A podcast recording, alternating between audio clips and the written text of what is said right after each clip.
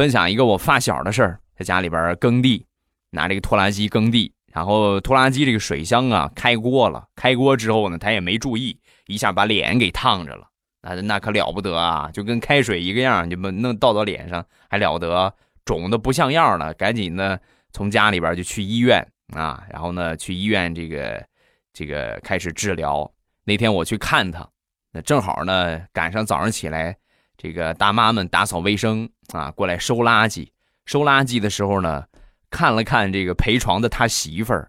然后呢又看了看躺在床上的我发小，当时说了一句话：“姑娘啊，好好听话吧，你看看你爸挣钱多不容易啊，你看这个脸，哎呀烧的，你好好听话啊，别让你爸这么担心了。”